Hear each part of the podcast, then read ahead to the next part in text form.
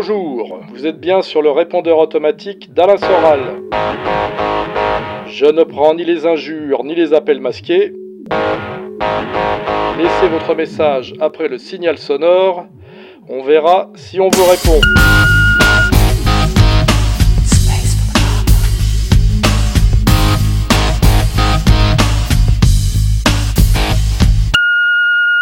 Bonjour Monsieur Soral, Euh, tout d'abord je tiens à vous remercier pour votre travail. Ma question est la suivante. Au regard des récentes prises de position de la Cour suprême des États-Unis et des gouverneurs de certains États euh, sur le droit à l'avortement, quelle serait votre position pour lutter contre le progressisme en France sans basculer pour autant dans une sorte de néo-intégrisme religieux? Plus particulièrement, comment rassurer les femmes sur la position d'égalité et réconciliation par rapport à leur droit d'avorter notamment dans des cas exceptionnels comme des viols, des dénis de grossesse ou des défauts non abusifs de contraception?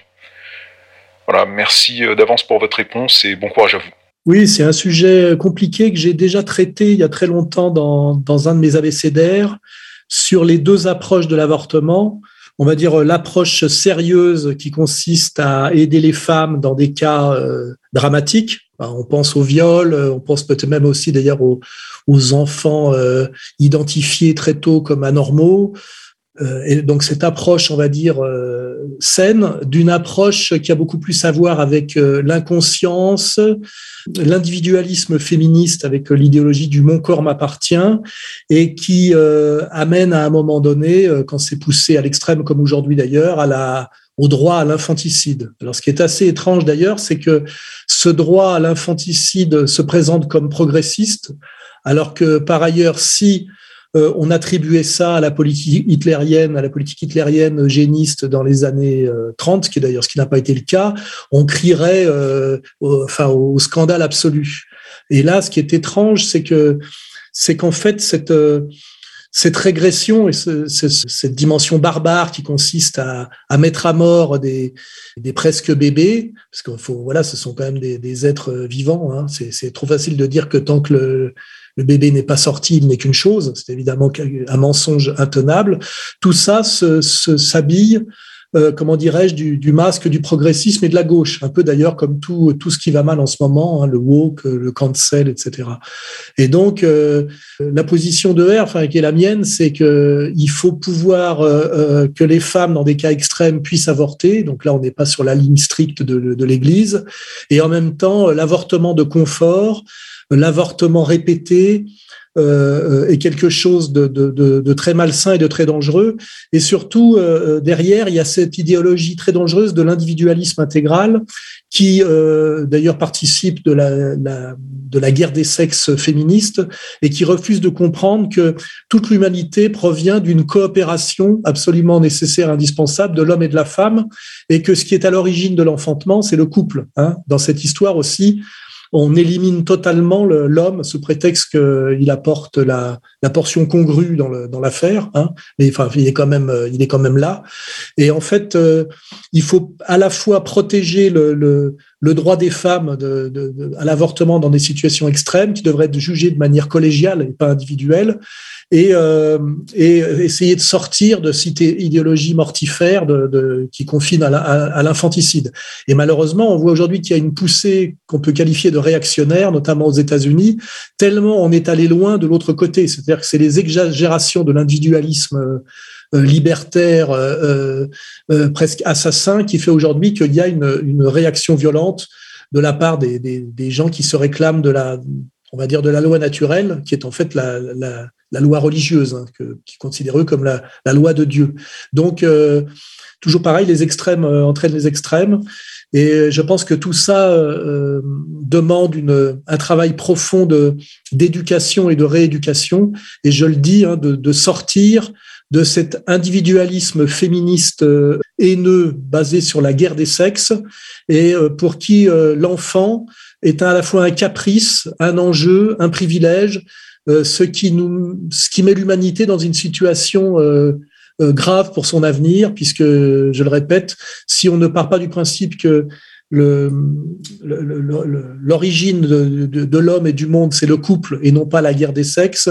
Et si on ne rappelle pas à la femme qu'elle est médiatrice dans la, dans la génération des, des populations et avec tout ce que ça implique de sérieux, on, va vers quelque chose de très grave dans lequel on est d'ailleurs aujourd'hui pratiquement, puisque aujourd'hui la loi même euh, prescrit euh, l'avortement jusqu'à la naissance euh, pour cause de troubles psychologiques de la mère, ce qui veut dire en fait légalisation de l'infanticide.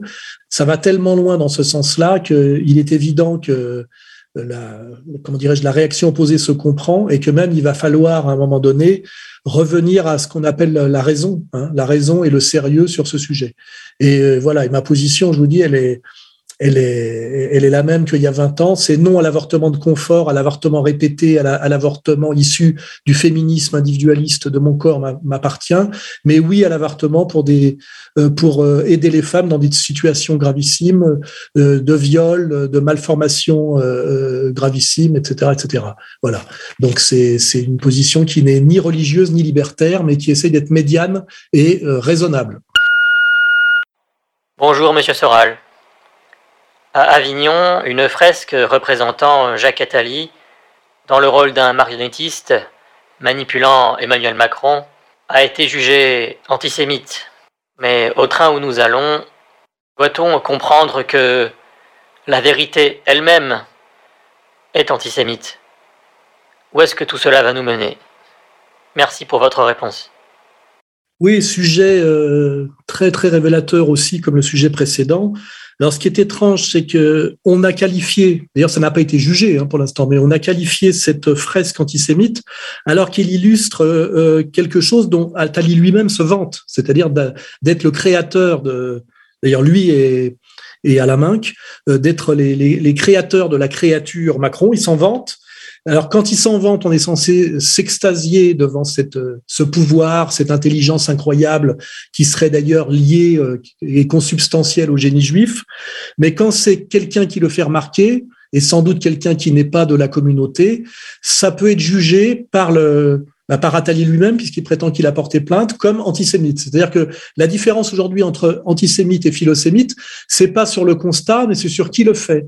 Si c'est le juif qui, euh, s'extasie sur euh, les, performances, le pouvoir euh, de la communauté juive, notamment à travers les prix Nobel, les génies qu'a produit l'histoire récente, eh ben ça s'appelle du philosémitisme. Ça peut être d'ailleurs accepté quand c'est un non-juif qui participe à cette extase, et encore, Normalement, il doit rester discret sur le sujet.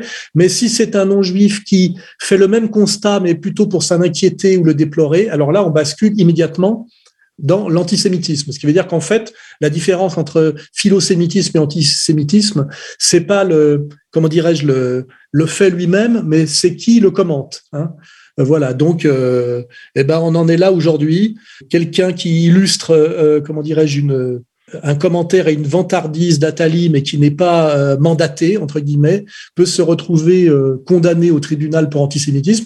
Et surtout, sa fresque, qui était, euh, on l'a mis d'ailleurs sur le site, exactement le même contenu qu'une couverture du journal Libération, qui, je rappelle, est aujourd'hui un journal israélien. Et eh ben, d'un côté, c'est la couverture de Libé, hein, c'est une démonstration de, force et de puissance. Et de l'autre côté, bah, ça vaut euh, euh, effacement d'une fresque qui était d'une très belle qualité artistique, et puis euh, sans doute tribunal pour celui qui a osé la peindre. Bah, chacun pourra en conclure ce qu'il veut. Alors peut-être pas de dire qu'aujourd'hui, entre la vérité et, et, le, le, risque d'antisémitisme, il faut, si on veut pas d'ennui, systématiquement sacrifier la vérité au profit de la non-accusation d'antisémitisme. Ça serait peut-être ça la conclusion euh, qu'on pourrait faire. Et surtout, je crois que c'est la conclusion euh, qui est celle aujourd'hui, euh, malheureusement, des tribunaux. Hein. Voilà, il faut choisir entre, entre antisémite et vérité, il faut choisir. Et il semblerait qu'il faille aujourd'hui, il vaille mieux, en tout cas, sacrifier la vérité. Bonjour Monsieur Soral. alors j'ai une question peut-être un peu légère. Euh, je voudrais savoir ce que vous pensez de votre surnom euh, du, de maître du logos. Euh, voilà, je trouve que c'est un surnom qui vous va très bien, mais qui est pas tellement mis en avant. Alors je voulais savoir si, ce que vous en pensez, depuis quand on vous appelle comme ça, si vous si vous acceptez ce surnom, quoi, si vous trouvez que c'est pas un peu too much ou pas. Et peut-être que est-ce que vous pourquoi est-ce que vous le mettrez pas un peu plus en avant Voilà. Merci, cher maître du logos. Au revoir. Oui, bah, c'est sympathique euh, parce que c'est un terme que, que j'ai souvent employé, puisque j'ai quand même constaté depuis euh, le milieu des années 80 une dérive de tout ce qui est pensée, analyse, notamment dans le monde des médias, euh, où petit à petit on a sacrifié la raison et la, la réflexion et le raisonnement au profit de l'émotionnel. Hein. D'ailleurs, j'ai souvent d'ailleurs associé ça à la féminisation, hein, de montrer que on était de plus en plus dans le l'hystérie, euh, l'affirmation non démontrée. Et, et, moi, tout mon travail euh, par les livres, mais euh, aussi par les, les, les, prestations vidéo a été d'essayer de remettre de la raison, de l'analyse, de la réflexion avec des, des, raisonnements construits face à un argumentaire de plus en plus massif qu'on peut appeler la nouvelle idéologie dominante qui euh, est, systématiquement de, l'affirmation sans preuve, voire euh, des raisonnements parfois euh, absurdes. Et c'est comme ça que certains m'ont qualifié de maître du logos. Euh, parce que je faisais ce travail de façon militante euh, dans, un, dans, un contexte hostile. Hein, et surtout, je le faisais auprès de la jeunesse, par, notamment par YouTube. Hein.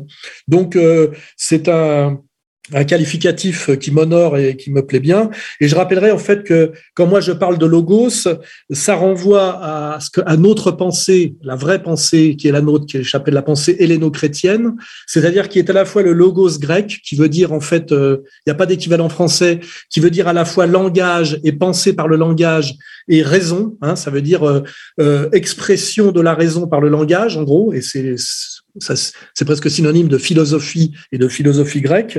Et puis aussi, il y a cette dimension euh, euh, plus chrétienne euh, qui renvoie directement au catholicisme, qui est que pour les, les catholiques, le logos, c'est à la fois la raison, mais c'est le Christ. C'est-à-dire que le Christ est là pour exprimer la raison dans notre monde, et cette raison est toujours attelée à la compassion et à l'amour. C'est-à-dire que euh, c'est d'ailleurs la conclusion de mon dernier livre pour ceux qui l'ont lu, là, Comprendre l'époque, c'est que nous sommes euh, en France, euh, même encore plus centralement qu'en Occident, dans le lieu même du logos, c'est-à-dire de l'alliance qui, qui, forme la pensée helléno-chrétienne, de la raison philosophique grecque, qui est la, la, la plus l'école de la rigueur et du sérieux, et, et, aussi de la compassion chrétienne. Voilà. Et c'est et c'est comme ça que j'espère qu'on comprend maître du logos, c'est-à-dire le souci d'un raisonnement bien construit qui est le seul chemin possible vers quelque chose qui peut s'approcher de la vérité,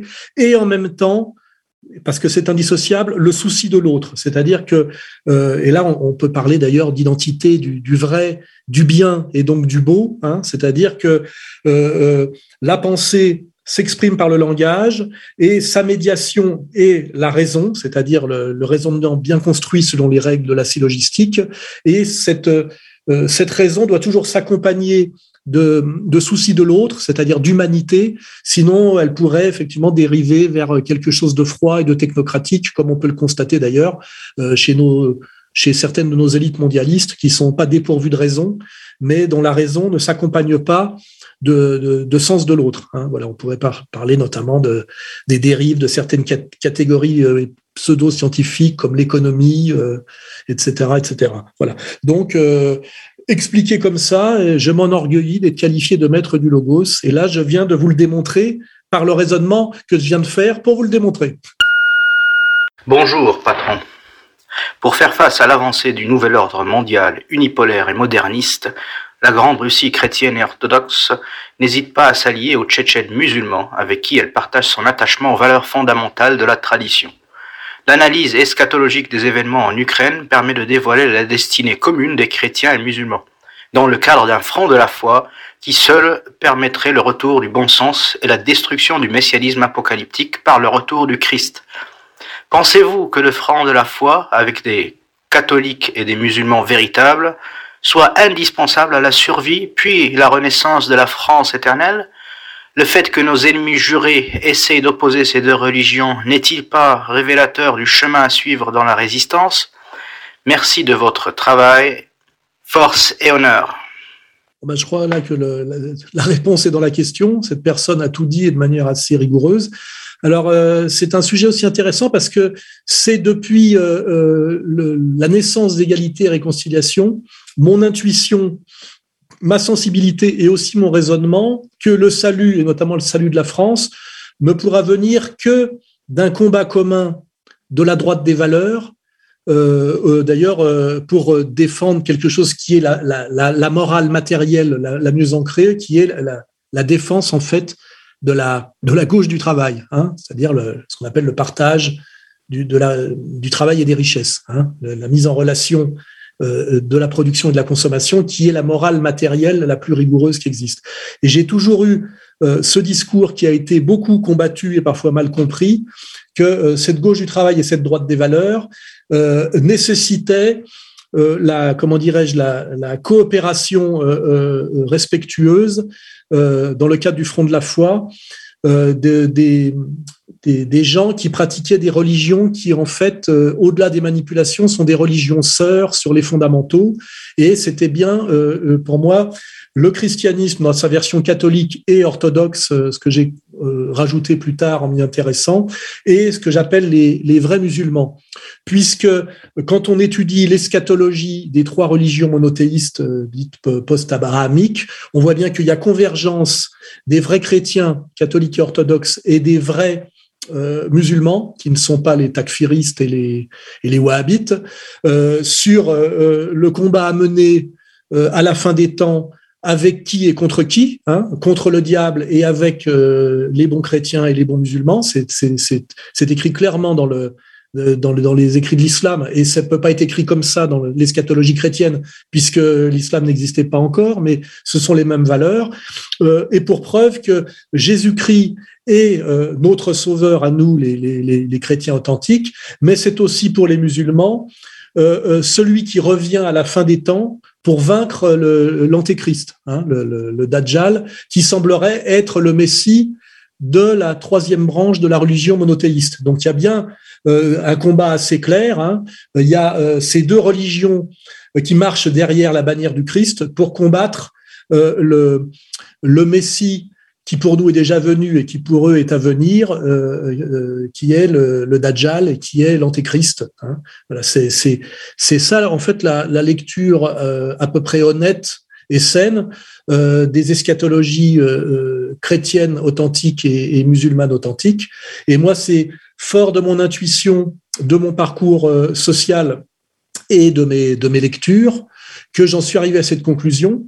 Conclusion qui a été euh, beaucoup combattue, je dirais, par les Hein, donc on citera pas Conversano, euh, Papacito ou Rochdy, mais qui aujourd'hui semble totalement validé euh, après des années et des années de, de, de crachats reçus euh, par ce qui se passe en ce moment en Ukraine, où le, le, je dirais le, le meilleur représentant de la, de la chrétienté authentique qui est Poutine, euh, aujourd'hui euh, montre que les Tchétchènes de Kadyrov euh, sont ceux qui combattent sur le terrain par le sacrifice de leur vie ces ukro-nazis qu'on peut qualifier de et que c'est bien là que se passe le grand combat eschatologique en Ukraine en ce moment même, qui valide, je dirais, mes positions et d'ailleurs la position, euh, à n'en pas douter, de celui qui vient de me poser la question. Oui, Monsieur Soral, bonjour. J'aurais voulu profiter de vos capacités d'analyse et de projection euh, pour parler de la guerre en Ukraine. En effet, est-ce que vous pensez qu'il y aurait un réel risque d'embrasement de l'Europe, voire du monde, où euh, on va rester dans cette situation étrange où l'Europe soutient le régime de Kiev sans réellement euh, s'engager militairement. Voilà, merci. Oui, alors ce, sujet euh, très actuel aussi, qui rejoint le, sujet précédent, on voit bien qu'on assiste à une guerre des lâches, c'est-à-dire euh, par proxy, où l'État profond américain, mais qui n'a pas grand-chose à voir avec l'Amérique, et on va dire donc les, on va dire les forces mondialistes, essaye d'envoyer au casse-pipe les, les, les, nations de, de, de l'Union européenne pour empêcher euh, justement que la Russie ne, ne vainque ce, ce, projet du nouvel ordre mondial, qui est un projet totalitaire et, et je le dis, euh, sataniste. Hein. Donc on a bien une, une, guerre des lâches face à, à, des combattants légitimes qui représentent authentiquement la civilisation telle qu'on la conçoit, on va dire européenne euh, et occidentale. Et alors, euh, il est certain que les tenants de, de, ce nouvel ordre mondial qu'on appelle l'État profond et qui sont, je le rappelle, des vieillards, c'est-à-dire des boomers, euh, pas très nombreux, fatigués, avec une descendance assez médiocre, sont prêts, eux, pour maintenir leur pouvoir, malgré leur gestion catastrophique, à aller jusqu'à la Troisième Guerre mondiale. Mais c'est une Troisième Guerre mondiale qui n'intéresse quand même pas grand monde et euh, on peut quand même, j'espère, compter sur la lâcheté proverbiale des élites européennes, enfin de l'Union européenne, euh, pour ne pas y aller, parce que même si c'est l'ordre qu'on leur donne, euh, la victoire de Poutine est tellement euh, écrasante sur le terrain du réel, à la fois militairement et puis sur les questions sérieuses d'économie qui sont en premier lieu l'énergie, que je pense que nous allons assister progressivement à une soumission et à une transformation et à un changement radical des élites de l'Union européenne face à ce qu'on peut appeler, pour citer Lénine, l'éternel retour du concret ou le, triomphe du réel. Hein, voilà. Donc euh, il y a un risque de troisième guerre mondiale, mais euh, je ne suis pas si inquiet que ça, parce que je crois que l'immense majorité des nations, ces nations dont je parlais déjà en 2011 dans Comprendre l'Empire, hein, rappelez-vous le sous-titre, demain la gouvernance globale ou la révolte des nations, l'immense majorité des nations ne souhaitent, ne rêvent que de le, comment dirais-je, de l'effondrement de l'empire américain, qui est l'addition, qui est une dictature basée sur euh, de la fausse monnaie pirate et de la menace militaire euh, avec destruction à la clé pour ceux qui ne se soumettent pas à cette fausse monnaie pirate qui est aujourd'hui le dollar. Et on voit très bien aujourd'hui que malgré euh, la propagande médiatique Hein, euh, dans laquelle nous sommes euh, euh, en plein en permanence hein, aux États-Unis, en, Europe, de plus en plus de nations très importantes comme l'Inde, le Brésil, bien évidemment la Chine, les nations d'Afrique espèrent et, et envoient les signaux comme quoi ils attendent la victoire de la Russie, la victoire militaire de la Russie, et plus largement la victoire du couple russo-chinois qui propose aujourd'hui en fait de sortir de ce monde unipolaire de piraterie euh, américaine pour aller vers euh, un monde multipolaire euh, basé beaucoup plus sur le gagnant-gagnant.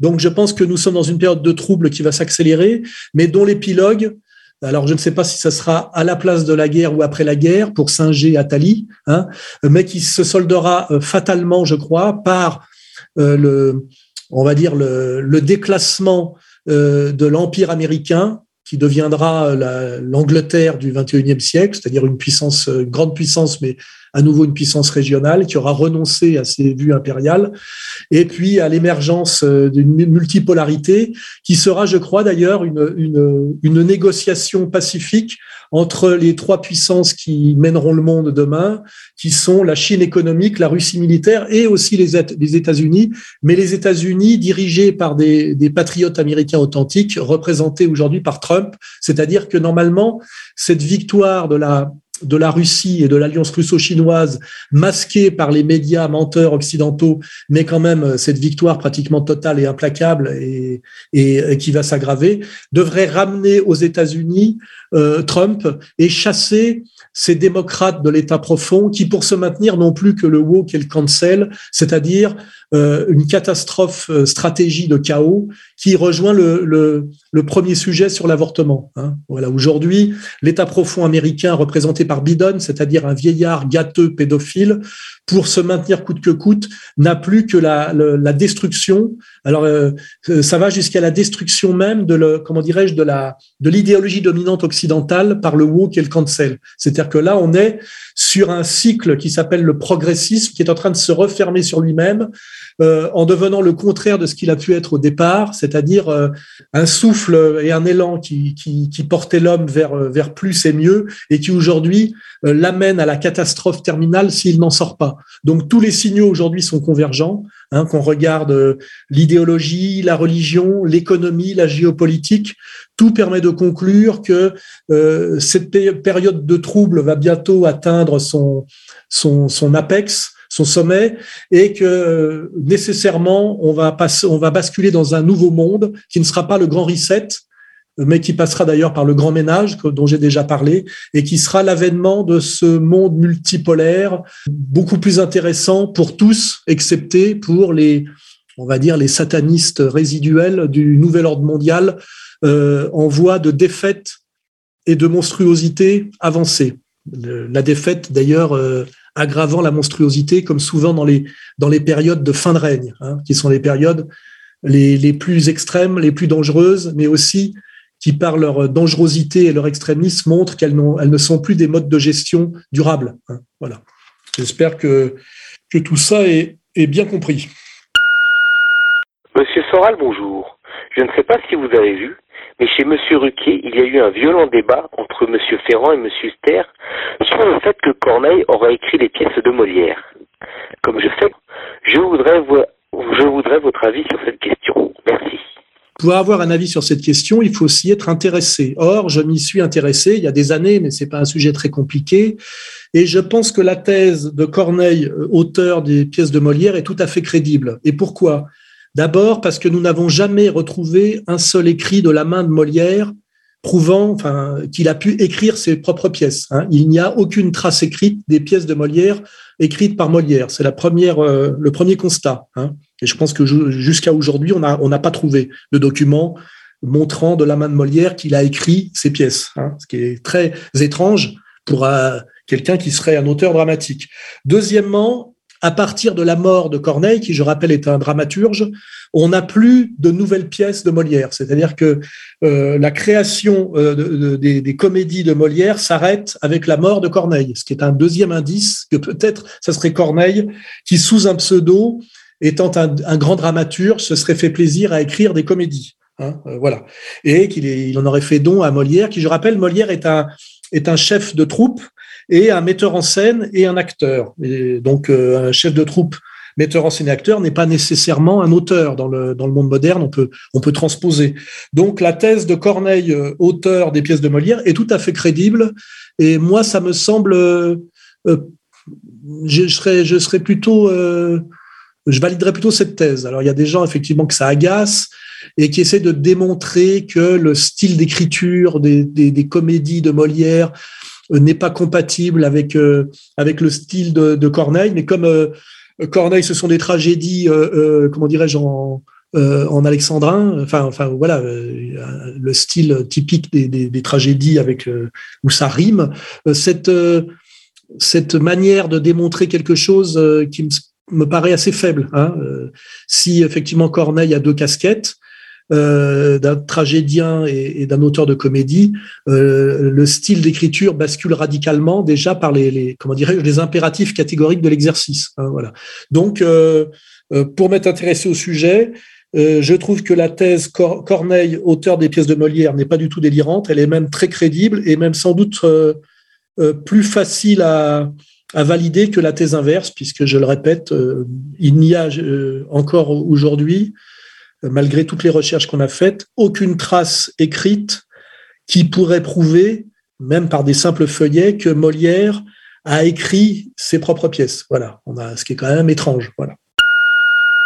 Bonjour Monsieur Soral, je voulais vous proposer aujourd'hui de réagir à la sortie du livre de Thomas Land, anciennement connu sous le nom de Mathias Cardet. Et plus précisément, euh, je voulais vous inviter à réagir à la version des faits qu'il y délivre il se présente comme une taupe, un indique, l'indique d'un indique même. Mais pour avoir écouté longuement et depuis un certain temps ce personnage, cette présentation me semble fallacieuse et m'interroge réellement. En quelques mots, adhérez-vous à cette version qu'il peint de lui-même? Ou ne serait-il pas plutôt un simple traître, un ancien adepte, d'abord convaincu au, retournement de veste magistral Pensez-vous qu'il ait par le passé combattu avec sincérité et conviction à vos côtés ou était-il dès le départ un adversaire infiltré? Merci pour votre réponse. Oui, c'est un sujet euh, compliqué. Alors déjà, j'ai mis un point d'honneur à ne pas lire son livre, hein, même pas la moindre ligne, hein, parce que je voilà, je vois pas pourquoi je l'avais pas fait avec le livre de ma sœur. Je le fais pas non plus avec ce livre-là. C'est une commande. On voit bien que derrière il y a Caroline Fourest et encore au-dessus Bernard-Henri Lévy. Donc déjà ça dit tout. Hein, édité chez Grasset.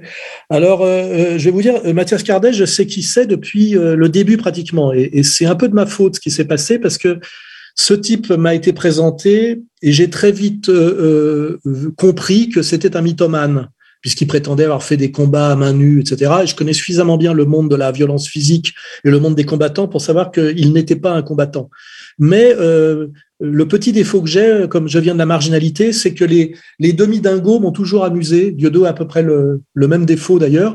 Et que je, ce que j'ai sous-estimé, c'était sa méchanceté, je dirais, et son côté systématique. Donc j'ai, j'avais ce type dans mon entourage qui était un peu mythomane, mais qui semblait euh, bien penser sur les sujets sérieux. Il a d'ailleurs démontré dans ce livre euh, euh, sur le rap. Peut-être qu'il ne l'a pas écrit lui-même, mais je veux dire, en tout cas, il était capable dans des conférences de le, de le défendre. Et simplement, pour, pour aller dans la psychologie de ce personnage, je pense que c'est un complexé euh, qui est euh, un jaloux et ce, ce, complexé jaloux le pousse à la, à la perversité. C'est un pervers. Et c'est au départ un petit escroc, puisque j'ai étudié son CV. C'est un type qui vit de l'escroquerie permanente, mais un petit escroc qui, à un moment donné, ayant réussi à atteindre mon entourage. Alors, est-ce qu'il a été envoyé ou est-ce qu'il a été contacté après parce qu'il était dans mon entourage Ce petit escroc a été contacté pour euh, devenir un espèce d'espion et un destructeur. Et d'ailleurs, je rappelle que toutes les brouilles que j'ai connues euh, euh, depuis, notamment avec Salim Laïbi, Farid Abelgoul, sont venues du travail qu'il a fait, c'est-à-dire en racontant à ces gens-là que j'étais un pervers, euh, euh, drogué, euh, qui couchait avec des mineurs, de préférence musulmane pratiquante. Enfin, je veux dire, il a, il a, il m'a sali par tous les moyens, de manière à créer des dissensions dans la, dans ce qu'on appelait à l'époque la dissidence. Et il y est d'ailleurs parvenu. Mais ce que je remarquais, c'est qu'il est, il est parvenu à persuader de ça des gens qui avaient très envie d'y croire pour, comment dirais-je, me trahir. C'est-à-dire qu'en fait, il a permis de séparer, je dirais, dans la dissidence, le bon grain de l'ivraie, euh, puisqu'il y a des gens qui ont refusé de gober ces, ces, ces énormités et d'autres qui, se, qui ont fait semblant d'y croire ou qui ont eu très envie d'y croire parce que ça les a permis de me ça leur a permis de me trahir. Et là, je rappellerai Farida Belgoul, qui d'ailleurs me fait aujourd'hui un procès, Salim Laïbi, qui se vante d'avoir réussi à me faire condamner parce que lui est étrangement protégé alors que moi je suis soumis à toutes les vindictes de la, de la puissance d'État. Et puis aussi, d'ailleurs, euh, de façon amusante, il a retourné deux, trois personnages de mon organisation euh, à qui il a pris beaucoup d'argent. Je ne vais pas citer des noms, mais il y en a un, ça lui a coûté 40 000 euros, l'autre 15 000 euros. Et donc, c'est un type qui nous a permis de faire le tri. Voilà. Et, et la réponse, elle est subtile. C'est un petit escroc qui est maladivement escroc pour des raisons de, de, de psychologie assez laide. C'est-à-dire que, comme souvent, ces gens-là, j'en ai connu beaucoup autour de la main d'or, sont des complexés euh, qui euh, euh, génère de la jalousie. Et moi, il y a beaucoup de gens qui sont jaloux de moi, ce qui est assez compréhensible. Hein. Euh, voilà, je ne vais pas rentrer dans les détails, mais j'attire la jalousie et la jalousie des jaloux. Des jaloux et cette, ce, complexe et cette jalousie génère de la perversité. Et lui, c'est devenu un professionnel de la perversité, c'est-à-dire un menteur professionnel, un escroc professionnel, dont la grande laideur, c'est qu'il escroque essentiellement des gens en état de fragilité. C'est-à-dire que c'est pas Arsène Lupin. Il ne vole pas des puissants. Ils volent des, mamans en difficulté, ils volent des, types qui sont euh, déjà harcelés par l'appareil d'État comme moi. Je rappelle que euh, il nous a volé euh, 50 euh, 000 euros à ER, puisqu'on on avait financé une, boîte de rap qui devait s'appeler Bras d'honneur, ce qui était très intéressant, et, fait, et faire du rap patriote. Et voilà, il a, au lieu de le faire, il a détourné l'argent. Alors peut-être aussi que il vole et il escroque parce qu'il n'est pas capable d'entreprendre. Il y a aussi cette, cette dimension-là. Pour moi, ce type est un pauvre type, un mythomane, un professionnel, comme souvent d'ailleurs les, les, mythomanes de l'escroquerie, et je ne lui vois pas un grand et un bel avenir. Et puis après, bah, tout ça se passe avec, euh, euh se passe avec sa, sa dans, enfin, avec sa conscience. Hein. Euh, voilà, mais bon, j'aimerais pas être à sa place, quoi. J'aimerais pas être dans sa tête. Hein. D'ailleurs, j'avais remarqué qu'il transpirait beaucoup, hein, ce qui est quand même la marque aussi des des gens euh, euh, pour qui le, le réel est, est, compliqué à assumer. Voilà, donc aujourd'hui, il est dans le compagnonnage de Caroline Fourest et de Bernard-Henri Lévy. Son livre, personne n'y a cru, et euh, ça a attiré d'ailleurs des, des ennuis à Caroline Fourest qui s'est fait éjecter du du, du, comité, je sais pas quoi, de Marianne. Donc moi, le livre, je ne l'ai pas lu. Personne pratiquement autour de moi ne m'en a parlé. Donc c'est une fois de plus un coup que m'a porté le système sous la ceinture, parce que le, système ne peut faire que ça. Hein. Jamais me répondre sur le, le, plan du logo, justement, mais toujours recourir à ma sœur, à des à des traîtres comme ça, des vendus, pour essayer de, de voilà de de m'attaquer. Bon, ça fait partie des, du chemin, euh, voilà, des, des, souffrances à, à, encaisser pour euh, continuer à avancer sur le chemin que je me suis choisi. Et je vous dis, c'est quelque part, c'est un peu de ma faute parce que Cardet, je l'ai laissé, euh, comment dirais-je, proliférer à côté de moi, alors que très tôt, je savais que c'était un demi-mythomane et un demi-escroc, mais je pensais que c'était un escroc et un mythomane sympathique, alors qu'en fait, c'était vraiment une parfaite ordure. Mais j'ai du mal, moi, à imaginer que des gens puissent être aussi moches et dégueulasses. C'est quelque chose que je n'ai pas en moi.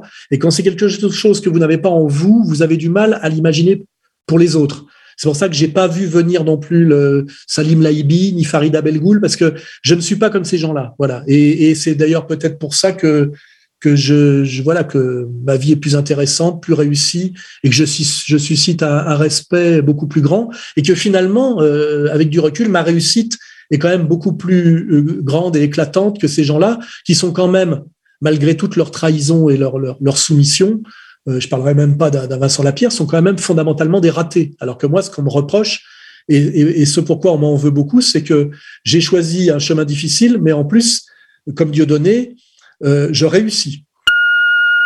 Bonjour, patron. La crise du Covid a permis de révéler deux francs qui s'opposent inéluctablement. Les braves gens, intègres et soucieux de la vérité et du bien-être commun, et les jouisseurs manipulés, mesquins, délateurs, adhérents de la vérité officielle. Beaucoup d'entre ces derniers sont conscients d'une certaine manipulation, mais avouent à demi-mot ne pas avoir le courage, l'envie ni le besoin de chercher la vérité, et se réfugient dans la doxa républicaine comme un moindre mal, dans un effet de mimétisme sans précédent historique. Quelle place désormais pour ces gens dans notre lutte pour la vérité? Sont-ils des ennemis, des alliés du malin par bêtise, ou bien de simples gens ignorants, victimes de l'ingénierie sociale? Faut-il les ignorer, les accompagner ou s'y opposer frontalement? Merci pour votre énorme travail, patron. Force et honneur. Là, je dirais que je suis pas tout à fait d'accord sur les catégories qui, ne, qui nous sont proposées là. Je crois qu'il y a trois catégories par rapport au Covid. Il y a les salauds, c'est-à-dire ceux qui ont mis le truc en place et qui ont un projet de, domination et qui trouvent dans la stratégie Covid euh, le moyen de, maintenir leur domination dans une période où elle est de plus en plus euh, remise en question. Donc, c'est essayer de passer par le médical pour contourner l'économique et le politique. Eux sont des salauds et d'ailleurs des, je pense que quand on aura vraiment le recul, on pourra même démontrer que ce sont des, assassins, un peu comme ceux qui ont vendu les, opioïdes aux États-Unis. Hein. C'est d'ailleurs à peu près les mêmes. Et puis derrière, il y a les complices, ceux qui savent que ça pue, mais qui se disent qu'il vaut mieux être du côté du plus fort et de l'argent, et qui donc euh, à la fois lâchent et, en conscience relaient le, le, le discours et se font les exécutants, les capots des salauds. Et là, c'est les petits salauds, hein, c'est la, c'est ces gens qu'on entend dans les médias, c'est ces, ces soi-disant experts qui sont le, le, le, deuxième niveau et qui sont ces, ces êtres répugnants là, euh, encore peut-être plus répugnants que les précédents, qui ont au moins une dimension, je dirais, euh, diabolique, qui les, qui en font des personnages euh, un peu intéressants, au moins d'un point de vue littéraire et cinématographique, alors que les autres, c'est vraiment les, les petits salauds. Quoi. Hein. Et puis il y a la troisième catégorie, l'immense catégorie, je dirais, des naïfs, c'est-à-dire euh, dont d'ailleurs on fait tous partie, des gens qui euh, ne sont pas assez tordus ou vicieux pour ne pour soupçonner les médias et les experts, c'est-à-dire les, les, les, les, décideurs officiels, les spécialistes officiels, pour les soupçonner de mensonges et de malhonnêteté et de, de méchanceté. Et c'est ça le vrai problème, c'est que les braves gens ont du mal à, comprendre, parce que ça remettrait tout leur monde en cause, que euh, les gens qui ont atteint un certain niveau social pour représenter et incarner une fonction euh, soient là pour la trahir. Hein, voilà. Et ça, ça s'appelle les naïfs. Et le combat, nous, qu'on doit mener, c'est chez les naïfs, c'est-à-dire d'arriver à faire comprendre à des gens qui veulent se vacciner parce qu'ils pensent que c'est pour les protéger d'un virus dangereux, mais faire comprendre que euh, on leur ment et qu'en fait, ce vaccin n'est pas un vaccin, que c'est plutôt un poison, un moyen de les contrôler. Je ne sais pas d'ailleurs jusqu'où on peut, euh, comment dirais-je, définir ce contrôle. Hein. Ça peut être contrôler leur santé, contrôler leurs, leur action. Il y a toutes ces dimensions dans ce, dans ce faux vaccin. Et donc, le combat est à mener par la, la, démonstration, la persuasion, euh, le, le, le, militantisme euh, et puis la, le travail de raison incessant à essayer de convertir ces naïfs en résistants. Hein.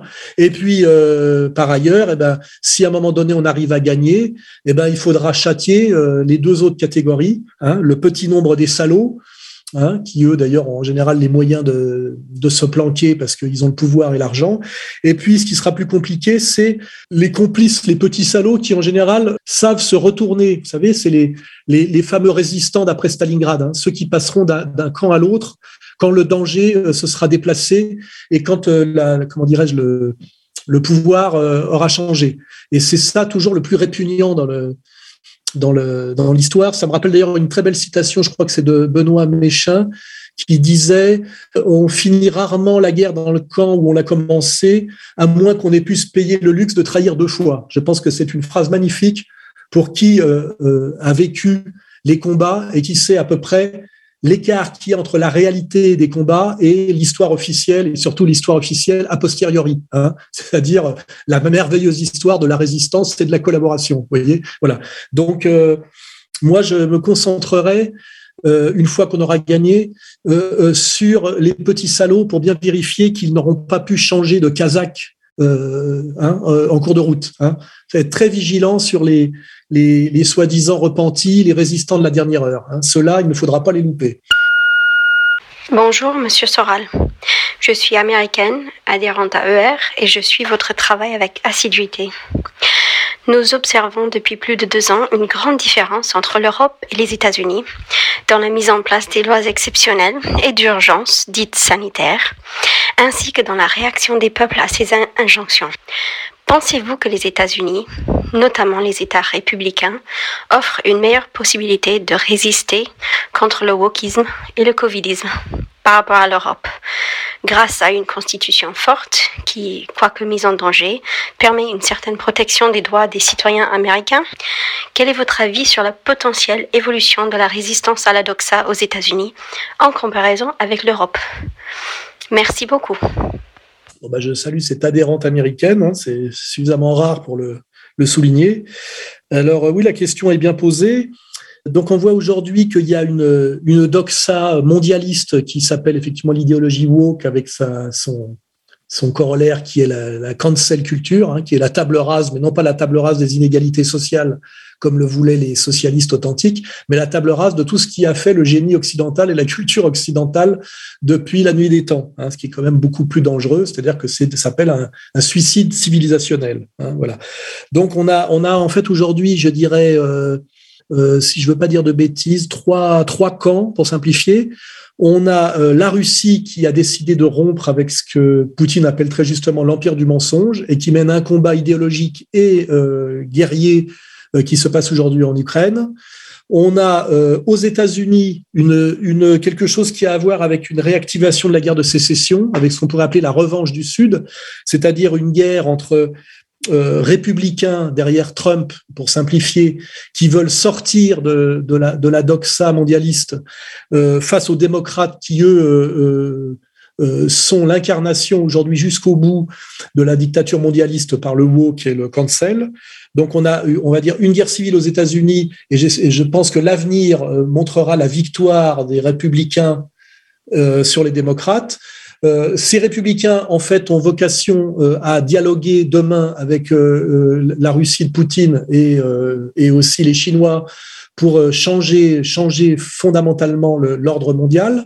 On en a déjà parlé tout à l'heure. Et malheureusement, au milieu de tout ça, nous avons l'Union européenne, qui n'a pas grand-chose à voir avec l'Europe des nations, dont les élites sont des traîtres euh, patentés, qu'on appelle d'ailleurs des, Young Global Leaders, c'est-à-dire des agents de l'État profond américain, dont la fonction aujourd'hui est d'envoyer euh, leur nation et leur peuple au casse-pipe pour essayer de contrer la victoire inéluctable de Poutine et de la de, de l'alliance russo-chinoise et de se sacrifier au service de l'État profond américain, comme d'ailleurs dans le temps, euh, l'Empire anglais, quand il était l'Empire, avant que l'Empire ne, ne, mute aux États-Unis, euh, poussait systématiquement les nations d'Europe, et notamment la, nation française et allemande, à se s'auto-détruire pour maintenir sa domination. Hein. Finalement, la, stratégie de l'État profond américain aujourd'hui n'est que le prolongement de la, de la stratégie de la perfide Albion, euh, qui est, comment dirais-je, le pouvoir depuis, le, depuis Waterloo et qui a donné les le, comment dirais-je, la, la, la, mise en place des deux guerres mondiales. Hein, voilà. Donc, euh, pour répondre à la question, euh, euh, les Américains, comment dirais-je, républicains, c'est-à-dire ceux qui sont derrière Trump, sont sans doute aujourd'hui bien mieux armés que nous le sommes nous, parce que c'est une vraie force politique qui s'oppose frontalement aujourd'hui au wokisme démocrate, alors que nous, en France, nous avons le Rassemblement national qui est quand même bien pâle et, et bien moins euh, doctrinalement armé que ne l'est le, républicanisme américain. Il suffit de voir la position de Marine Le Pen sur l'avortement par rapport à ce qui se passe aujourd'hui aux États-Unis. Donc nous n'avons que le RN qui n'est pas grand-chose. Nous avons en plus euh, le handicap du NUPES où en fait euh, euh, les, les wokistes du NUPES sont là pour stériliser la dimension respectable et donc sociale de, de, de, du, de ce qu'on peut appeler le mélanchonisme. Hein. Donc on a, on a une espèce de caca français et un caca européen qui me fait dire, et je le dis depuis un moment, que de toute façon, cette Europe des nations trahie et affaiblie ne pourra pas se sauver euh, par elle-même. Elle sera sauvée par la victoire de, de, de Poutine euh, en Ukraine et par sans doute par euh, la, le retour au pouvoir de Trump et des républicains trumpiens aux États-Unis et et du fait de cette comment dirais-je nouvelle collaboration de la de la du pouvoir de ce pouvoir américain du pouvoir russe et du pouvoir chinois eh ben ça produira l'alignement de la de, de l'Union européenne, enfin de l'Europe, en espérant d'ailleurs que ça produise le retour aux nations européennes. Mais de toute façon, le salut de l'Europe ne pourra venir que de la victoire russe euh, en Ukraine et que de l'alliance euh, euh que j'appelle de mes voeux euh, du, du, retour du, du, des républicains aux États-Unis derrière Trump et de leur, du dialogue qui se créera avec le, le, pouvoir russe poutinien. De ce dialogue et de cette nouvelle euh, coalition et de cette nouvelle, nouvelle définition de, de, de ce qu'est l'ordre mondial de demain, multipolaire, viendra effectivement le salut en dernière instance de l'Europe et le salut de la France. Mais malheureusement, je rappelle que la France, si on regarde la, la carte du woke, est sans doute le pays le plus soumis et le plus enfoncé dans la merde euh, wokienne. Euh, je ne parlerai pas euh, de la Suisse qui me semble, je le constate malheureusement jour après jour, aussi dramatiquement bien placée. Voilà, ça c'est petite remarque sur la Suisse, puisque effectivement je rencontre quelques problèmes en ce moment à cause de cette de cette virulence et de cette puissance de l'idéologie woke dans ce pays que je croyais naïvement épargné par euh, sa légendaire neutralité à laquelle, euh, d'ailleurs, vous pouvez constater que le pouvoir suisse a totalement renoncé en, se rangeant derrière euh, le perdant Zelensky dès le premier jour, ce qui ne va pas manquer de coûter très cher à la Suisse demain. Mais peut-être faut-il aussi qu'elle en passe par là. Voilà. Ouais, Alain, salut. Écoute, je vois que Luc Besson se lance dans le film d'horreur et apparemment c'est un gros navet. Euh, J'aimerais bien t'entendre t'exprimer, toi qui as fait suivre du cinéma, sur euh, justement la, la qualité du, du, cinéma de Luc Besson, qui est quand même euh, un réalisateur euh, de niveau mondial. Voilà, en te remerciant. Alors sur Luc Besson, euh, moi je trouve qu'il y a un contresens quand on dit que c'est un réalisateur de niveau mondial, parce qu'en fait il fait du sous-cinéma américain. Voilà. Je pense que Luc Besson a participé à la destruction, on va dire, de la qualité française euh, en art, exactement comme le, les yéyés euh, ont participé à cette destruction dans ce qu'on appelait la chanson française à texte. Hein, voilà. Luc Besson est un réalisateur vulgaire, lourdingue, qui est en plus, je le répète, avec son père, un type qui est, qui a, euh, qui est un plagiaire. Il avait organisé un système de plagiat je vais le rappeler pour ceux qui n'ont pas cette culture. Euh, il avait monté avec son père et délégué à son père une boîte de production qui était censée recueillir des scénarios de jeunes talents pour les aider. Et en fait, c'est là qu'il a volé notamment Léon, euh, la plupart des, scénarios qui ont fait de lui une gloire du cinéma. Si je prends des films de Besson euh, comme Le Grand Bleu. Bon, le titre est beau, le sujet est intéressant parce que c'est Mayol qui est intéressant, mais le, film est quand même d'une infinie lourdeur euh, qui ne peut plaire qu'à des ados un peu mal dégrossis, c'est pas bon. Hein et puis si on prend le cinquième élément, c'est quand même d'une énorme grossièreté par rapport à des films comme Blade Runner. Et, d'ailleurs, si on prend des, scènes précises dans les films de, Besson, elles sont souvent volées, copiées strictement à des scènes de, films américains. Euh, donc, euh, le, le contresens qu'on fait sur Besson, c'est qu'en fait, on l'oppose en France, on va dire, à Desplechin. C'est-à-dire qu'il y a eu une double destruction du cinéma français qui s'est opérée à partir des années 80. C'est l'effondrement du cinéma issu de la nouvelle vague jusqu'à la caricature qu'on donnait, qu'on donnait les comment je me suis disputé. C'est-à-dire le cinéma à la Desplechin, le cinéma de, de, de, de, de bourgeoise bobo qui est aussi de la merde, et aussi le sous-cinéma américain lourdingue et vulgaire est bien moins bon que ce que sont capables de faire les, Américains par Terminator, par exemple, notamment Terminator 2, qui est pour moi un chef-d'œuvre du cinéma grand public américain. Et donc, en fait, il y a des gens qui pensent que Besson est un bon cinéaste parce qu'effectivement, il n'a pas pris la voie du cinéma à la dépléchin, c'est-à-dire de la, sous-sous nouvelle vague caricaturale. Mais il a pris la vague de la, du, sous-sous blockbuster américain. Ce qui veut dire que si on prend la sous-nouvelle vague euh, bobo et euh, le, sous-cinéma américain de, de Besson, c'est-à-dire Besson et Desplechin pour caricaturer, on a les deux mamelles de l'effondrement du cinéma français. Hein. Donc il n'est pas question de sauver Besson face à Desplechin. Besson, euh, c'est de la merde comme des pléchins, et ces deux merdes additionnées font la disparition du cinéma français comme grand cinéma, alors que je rappelle qu'à une époque, le grand cinéma mondial, euh, enfin il y en avait trois, il y avait le cinéma américain dans le genre hollywoodien, qui était tout à fait respectable avec des, des, des Vincente Minelli, euh, des, euh, des, des, des, John Ford. Enfin, il y, a, toute une série de grands films américains. Et il y avait en Europe les deux grands cinémas européens qui étaient le cinéma français et le cinéma italien. D'ailleurs, le grand cinéma français, c'est plutôt de la Première Guerre à la Deuxième Guerre mondiale et le grand cinéma italien, c'est après euh, la Deuxième Guerre mondiale. D'ailleurs, il faut faire remarquer que ce grand cinéma italien doit tout à Mussolini, c'est-à-dire à Cinecittà. Hein.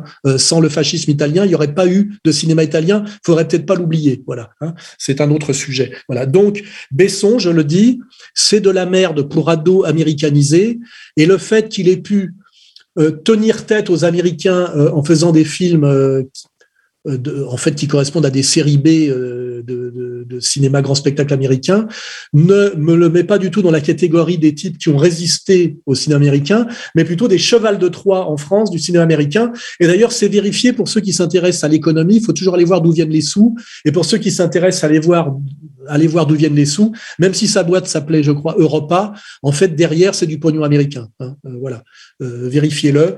Donc, Besson, c'est de la merde. Bon, euh, sa qualité, s'il en a une, c'est ben, qu'il a, a réussi dans le cinéma, ce qui n'a pas été mon cas, n'est-ce pas? Mais pour moi, quand on a du goût et qu'on aime le cinéma, euh, et, et, ça va du, du petit film d'arrêt essai intéressant à la Robert Bresson, au grand au cinéma grand spectacle, à la Brillante Palma. Je veux dire, moi j'aime tous les, les, Pour moi, il y a que deux catégories de cinéma, le bon et le mauvais. Hein.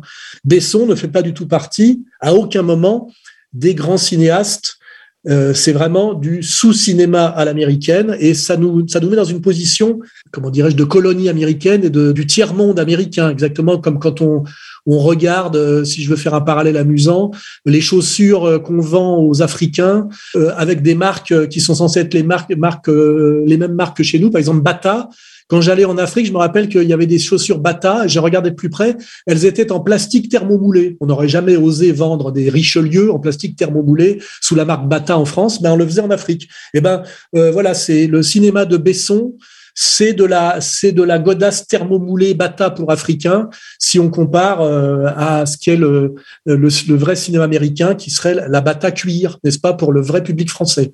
Voilà. Je, ne filerai pas plus loin la, la comparaison et la métaphore